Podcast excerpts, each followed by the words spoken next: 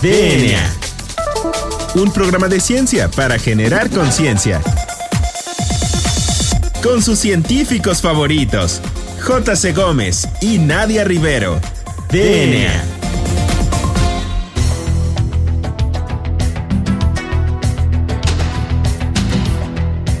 Hola, hola, hola, hola. Bienvenidos a DNA, un programa de ciencia para generar conciencia.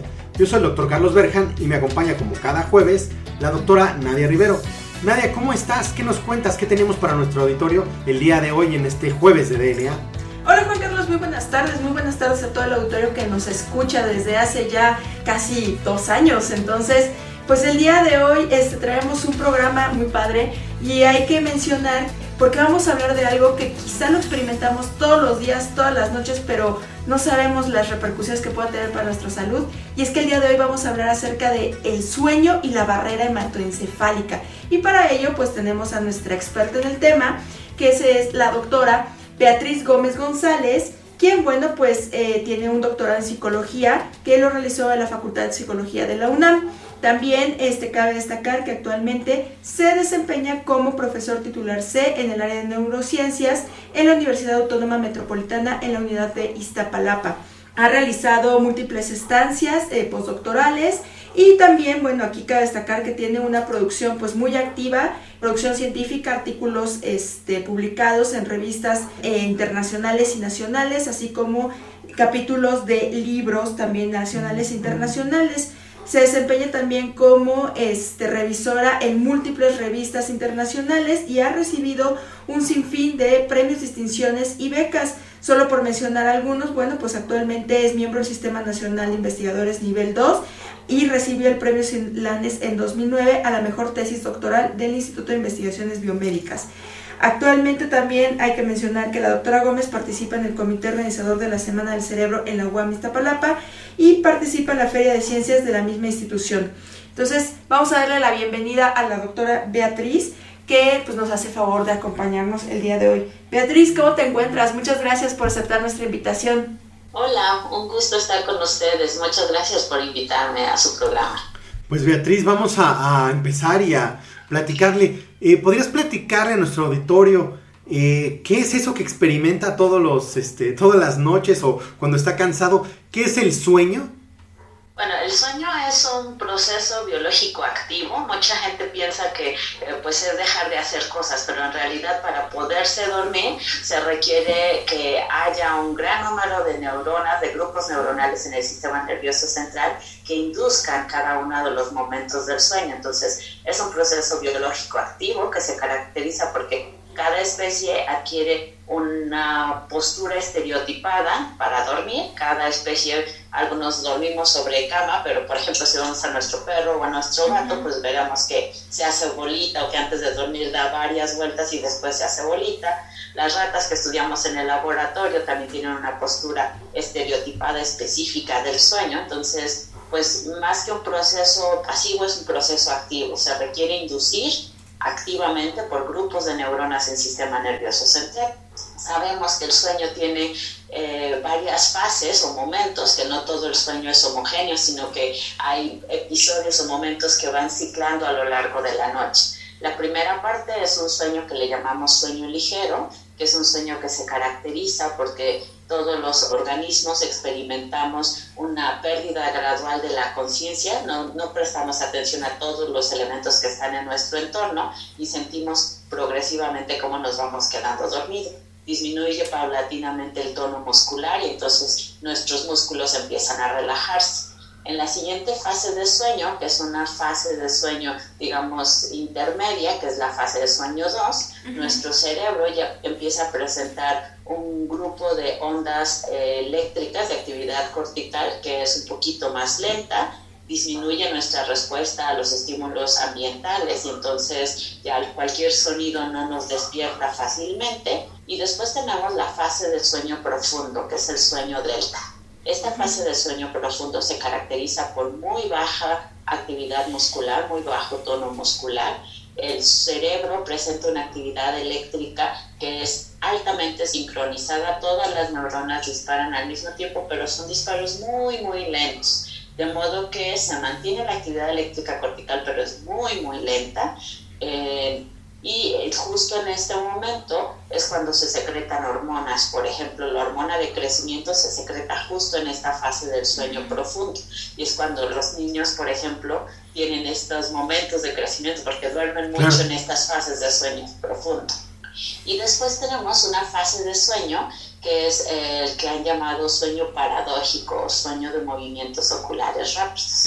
En esta fase del sueño, la actividad de nuestro cerebro es tan alta como si estuviéramos despiertos, excepto que ahora tenemos completa atonía muscular, es decir, no podemos mover ninguno de nuestros músculos, hay una inhibición activa del tono muscular y el cerebro está funcionando a la misma tasa metabólica, con la misma actividad desincronizada de alta frecuencia que observamos cuando estamos despiertos. Y esta fase de sueño es en la que los humanos decimos que tenemos ensoñaciones, en la que los humanos decimos, ay, pues es que estaba soñando que volaba o que eh, iba de viaje a Suecia, no sé, cualquier cosa que soñemos. Entonces, eh, es justo en esta fase de sueño en el que el cerebro está muy, muy activo, que las neuronas están tan activas como si estuviéramos despiertos con los ojos abiertos. Y de hecho uno de estos correlatos del sueño de movimientos oculares rápidos, pues es el movimiento rápido de los ojos. Tenemos nuestros ojos cerrados, pero se están moviendo rápidamente. Qué interesante. Bueno, una duda que es como cuando sacan en, que es muy, muy referida a las películas que este, van a hibernar o que van a, este, a reposar por mucho tiempo. Y entonces se duermen y entonces como que es un referente dormirse y es como reparador o es como eh, si fuera un proceso en el que no envejecemos. ¿Eso qué tan cierto es? Que realmente es un proceso metabólico que no, o sea, no es un proceso inerte, sino es un proceso en el que sigue el metabolismo.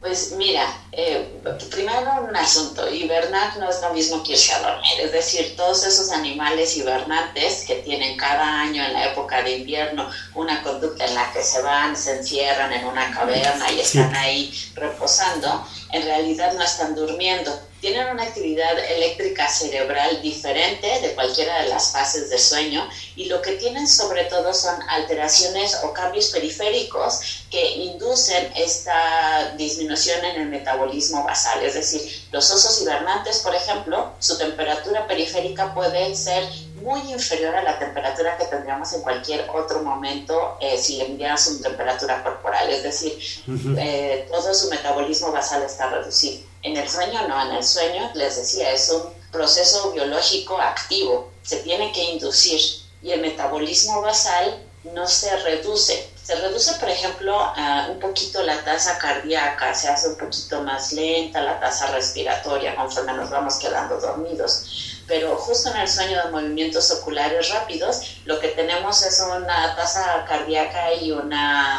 este, tasa respiratoria alteradas, porque pues finalmente estamos soñando y la mayoría de nosotros, cuando nos despiertan de estar soñando, reportamos sueños muy vívidos, sueños que te inducen emociones y esas emociones están correlacionadas con esos cambios autonómicos que estás experimentando durante el sueño, que sí se siguen experimentando, pero estás dormido, claro que no te das cuenta. Claro. De hecho, este, a mí me gustaría eh, preguntarte acerca ahora de qué pasa si no duermes bien, porque muchas veces no tienes un sueño reparador o hay muchísimos memes en internet que dicen dormí pero no descansé. Y eso se nos va acumulando, acumulando, y sobre todo en estos tiempos modernos que vivimos con mucho estrés. Claro, em, pues mira, desde los 80 del siglo pasado se sabe que no dormir mata.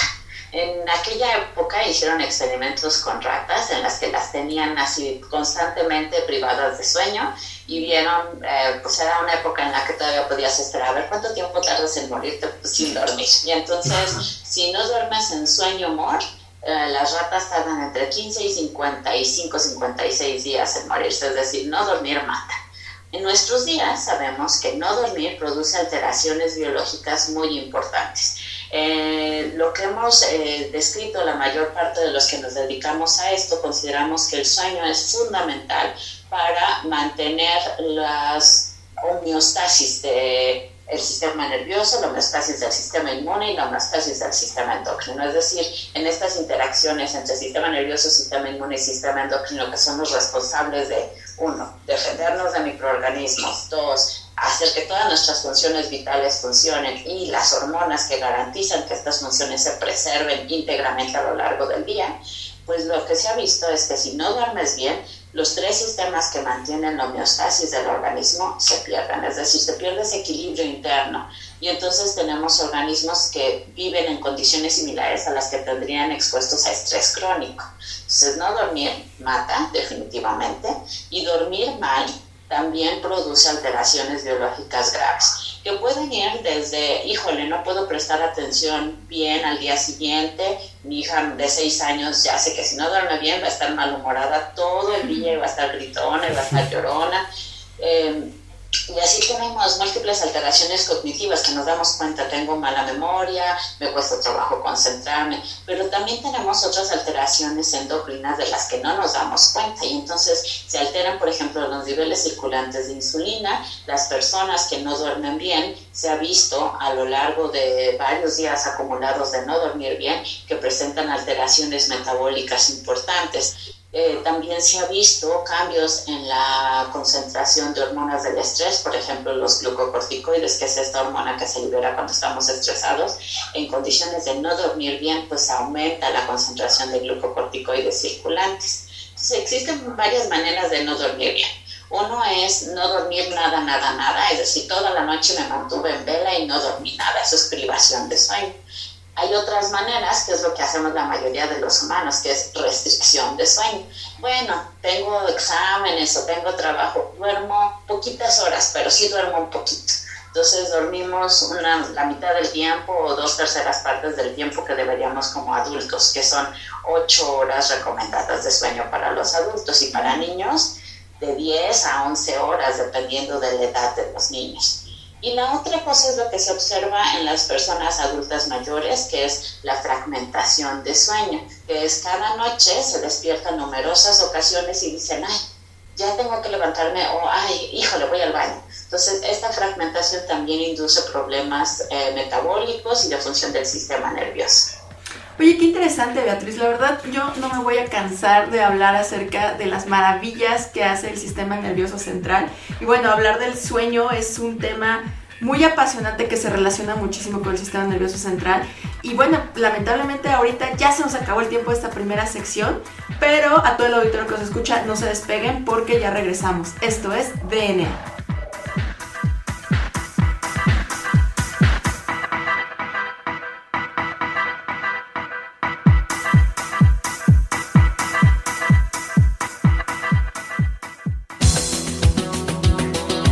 En menos de lo que tus genes se traducen a proteínas.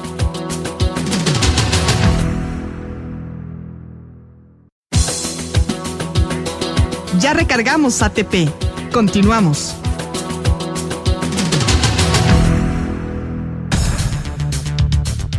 Bueno, pues ya regresamos a DNA. Recuerden que estamos platicando con la doctora Beatriz Gómez de la UAM y Iztapalapa. Estamos hablando acerca del sueño.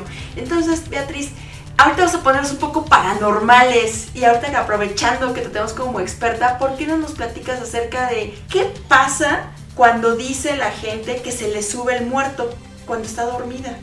Este fenómeno de que se me subió el muerto tiene que ver o se presenta principalmente en personas que han dormido mal durante muchos días y lo que ocurre con el sueño es que el sueño se cobra solo. Es decir, si uno no duerme bien un día, eh, se va a quedar dormido irremediablemente viendo la televisión, en el transporte público, leyendo el sueño, se cobra solo. El momento de sueño, la fase del sueño que se cobra más fácilmente o que se cobra sola, así por su cuenta, es el sueño de movimientos oculares rápidos, este sueño en el que les digo que los humanos tenemos ensoñaciones y que además perdemos el tono muscular. De hecho, es muy común, por ejemplo, si fueran en el transporte público y alguien se quedó dormido, ese alguien va perdiendo el tono muscular, pero de repente ya está encima del compañero del metro, o se le dan las rodillas porque iba de pie. Bueno, este sueño se cobra sobre el sueño amor. Y una vez que uno puede volverse a dormir después de muchos días de no dormir, duerme mucho más tiempo en sueño amor. Entonces, estas personas que dicen que se les subió el muerto, en realidad es que se despiertan muy rápidamente, a lo mejor sonó su alarma, algo los despertó y estaban en sueño amor. Y hay tono muscular súper reducido, hay pérdida de tono muscular. Y entonces el cerebro está despierto, alcanzan a percatarse que están despiertos, pero su cuerpo todavía no recupera el tono muscular que debería y entonces por supuesto que sienten esta imposibilidad de moverse y es como, ah, se me subió el muerto. Adicionalmente, este momento en el que las personas reportan me subió el muerto y tienen esa pérdida dramática del tono muscular porque estaban dormidos, se acompaña de alucinaciones del despertar porque pues su cerebro todavía tenía una alta tasa metabólica, una alta tasa sináptica del sueño humor, y lo que tenemos es un cerebro que todavía venía con la inercia del trabajo exacerbado del sueño que se está despertando, que no puede moverse el individuo y entonces pues, tiene estas alucinaciones. Casi todo el mundo dice que son eh, visiones terribles y además no te puedes mover. Entonces es un evento realmente dramático para muchas personas, pero se explica con la pérdida de tono muscular Oye, Beatriz, y yo quería preguntarte, sobre todo porque es algo también recurrente y creo que es importante hablar, estas clínicas del sueño que están surgiendo, eh, la importancia de las este, apneas y de los ronquidos en el sueño, ¿eso qué, cómo, cómo se junta o cómo se conjunta y por qué una clínica del sueño? Ok, bueno, en la UOM tenemos nuestra clínica de sueño, de hecho, eh, que surgió del área de investigación en la que formo parte, del área de neurociencias. Las clínicas de sueño eh, surgieron como una respuesta a la necesidad de las personas para dormir mejor. Entonces, existen múltiples trastornos del sueño, múltiples problemas del sueño. Hay gente que se estresa porque dice, ya me voy a ir a dormir y no me voy a poder dormir, el insomnio, por ejemplo. Y están estos otros pacientes que tienen problemas respiratorios durante el sueño, que es a lo que le llamamos apnea de sueño.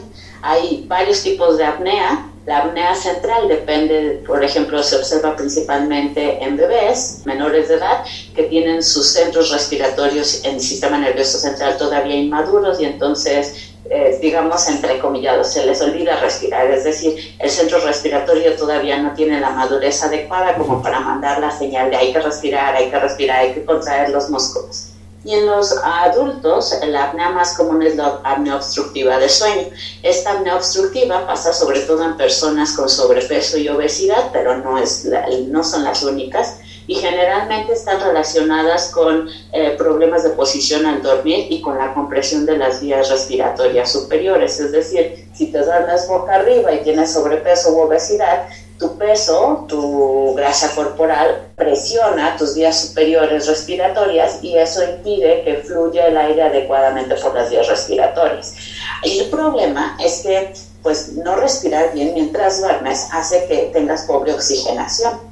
Entonces, pues bueno, no dormir bien, incluso por roncar mucho, tiene sus consecuencias adversas sobre la función. Eso implica que la persona se tiene que despertar y entonces respira, se cambia de posición y se vuelve a dormir. Y eso hace que tenga fragmentación del sueño con pérdida de funciones cognitivas superiores que eh, se relacionan con esta pérdida de sueño, pérdida crónica de sueño, dormir mal. Oye, Beatriz, ¿cuál sería como una alarma de, hoy estoy durmiendo mal, tengo que ir a, la clínica del sueño? Ok, lo primero es, eh, si te estás quedando dormido donde sea, a cualquier hora y a la menor provocación, significa que estás durmiendo menos horas. Es decir, si te pones a hacer una tarea como leer o como escribir o como ver la televisión y te quedas dormido, significa que estás durmiendo menos horas. Antes de ir a una clínica de sueño, lo más importante es que tengas buena higiene de sueño. Es decir, ¿qué se recomienda? Que cuando me voy a dormir, la luz esté apagada, esté en un sitio cómodo con una temperatura adecuada y además que mis dispositivos electrónicos no vayan a la cama conmigo. La luz de los dispositivos electrónicos es una luz muy potente que puede alterar los ritmos biológicos y que puede alterar la inducción de sueño. Entonces es muy importante no llevarse los dispositivos electrónicos a la cama. En el caso de los niños, la recomendación es que sean entre 30 minutos y hasta una hora u hora y media de privación de dispositivos electrónicos, incluidos la televisión, antes de irse a dormir. Mm. Entonces, eso, no tomar cafeína antes de irse a dormir ni ninguna otra sustancia activadora, no hacer ejercicio intenso antes de irse a dormir. Entonces, hay múltiples cosas que uno puede hacer que facilitarían que uno se quede dormido y si se siguen presentando alteraciones, por ejemplo la apnea de sueño, pues ahí sí es muy recomendable que consulten una clínica de sueño. Hay múltiples clínicas, tanto en las universidades públicas, en los hospitales públicos y también hay clínicas privadas de sueño que lo que hacen inicialmente es un registro del sueño del paciente, que lo pueden hacer en las instalaciones de la clínica o durante el sueño normal en su casa. Hay equipos de registro de sueño que se mueven a la casa de uno y entonces se puede hacer un diagnóstico oportuno de cuál es la alteración de sueño que están presentando las personas. Pero lo mejor es tener una buena higiene de sueño, es decir, irme a dormir a mis horas, no consumir estimulantes y no llevarme mi dispositivo electrónico a la cama a dormir conmigo. Perfecto. Oye, Beatriz, qué interesante. Yo tengo dos preguntas. Te prometo que son las últimas que te hago. Una es, retomando esta parte que mencionabas de que el sueño puede afectar múltiples sistemas y múltiples procesos biológicos en los que está implicado el cerebro, si el sueño podría ser como un tipo de marcador o de alarma para desarrollar algún tipo de enfermedad, por ejemplo, neurodegenerativa, si se ha asociado con algo así. Y la otra pregunta es relacionada acerca de cuál es tu opinión, mejor dicho, acerca de todos estos productos que te venden de libre venta en las farmacias para dormir. Ok, respecto a la primera pregunta, sí que el sueño es un factor de riesgo para el desarrollo de enfermedades neurodegenerativas. En el laboratorio lo que hemos estudiado es qué pasa con un sistema de protección del cerebro cuando no dormimos bien, que es el sistema de la barrera hematoencefálica. Es como un escudo protector a nivel de cada uno de los vasos sanguíneos que llegan al cerebro. Y lo que hemos visto es que en animales con restricción de sueño, estos animales que ya hacen como nosotros, que duermen menos horas al día durante varios días consecutivos, lo que observamos es que la barrera hematoencefálica deja de ser efectiva y deja pasar cosas al cerebro potencialmente tóxicas que no deberían llegar al cerebro. Lo que se ha relacionado o lo que se ha visto en humanos es que las personas que duermen menos horas por día tienen mayor riesgo de presentar enfermedades neurodegenerativas como el Alzheimer. Y se ha visto que esto se relaciona, en el caso de los modelos animales experimentales, con acumulación de eh, esta proteína que se llama beta-amiloide, que es una de las características neuropatológicas del Alzheimer en animales con pérdida de sueño se ha visto que se acumula esta proteína beta-amiloide y no se limpia adecuadamente del sistema nervioso central. Se requiere de dormir para que haya una limpieza adecuada de esta proteína del sistema nervioso central. Ahora, con respecto a tu segunda pregunta, respecto a qué sugerencias o qué opino acerca de los inductores de sueño. Hasta ahora no hay una molécula que podamos decir es el, la pieza clave, el inductor de sueño. Si te la tomas te quedas dormido. No existe tal cosa. No hay una molécula que sea 100% segura y que toda todas las personas induzca sueño. Hay personas que usan diversas uh, fármacos para inducir sueño, para dormir mejor, pero pues son de efectos de corto plazo. Falta mucho por investigar al respecto. pues qué interesante. Pues desgraciadamente se nos acaba el tiempo. Pues llegamos a nuestra parte final y nos tenemos dos preguntas muy características. La primera es si tienes alguna recomendación, también tus medios de contacto por si alguien quiere hacer otra entrevista o alguien quiere saber más del tema. Ok, claro que sí, pues mi recomendación es dormir bien. Eh, cada quien debe encontrar la manera de, eh, se conoce a sí mismo y sabe cómo dormir bien. Eh, y seguir eso, hacer higiene de sueño, decir, si ya sé que me va a costar mucho trabajo dormir, pues mejor no le hago ejercicio en la noche. Entonces, mi recomendación siempre va a ser respetar el sueño de los demás y dormir.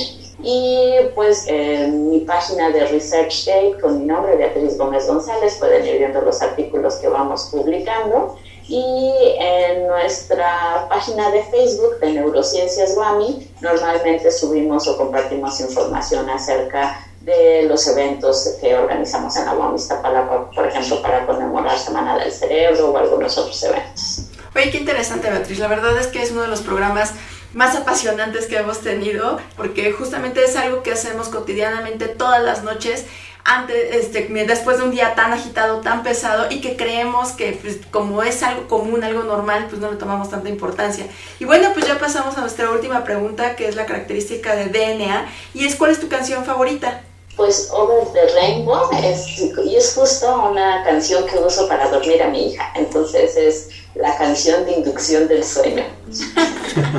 Muy bien, bueno, pues lamentablemente ya se nos terminó el tiempo. Beatriz, muchas gracias por permitirnos conocer acerca de qué es el sueño y un poquito acerca de tu línea de investigación en cuanto a barrera hematoencefálica y el sueño. Entonces, pues muchas gracias por venir al programa.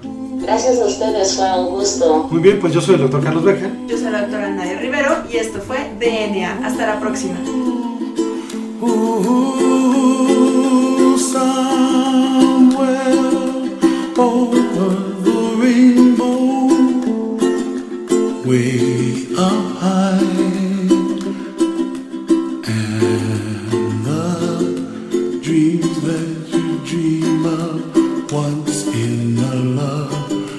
DNA.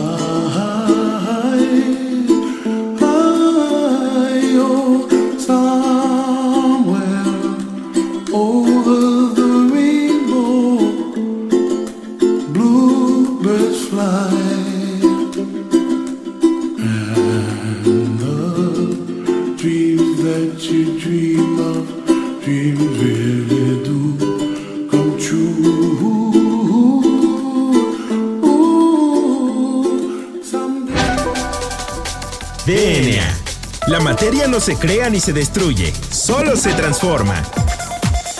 Nos vemos en el próximo programa de DNA, un programa de ciencia para generar conciencia.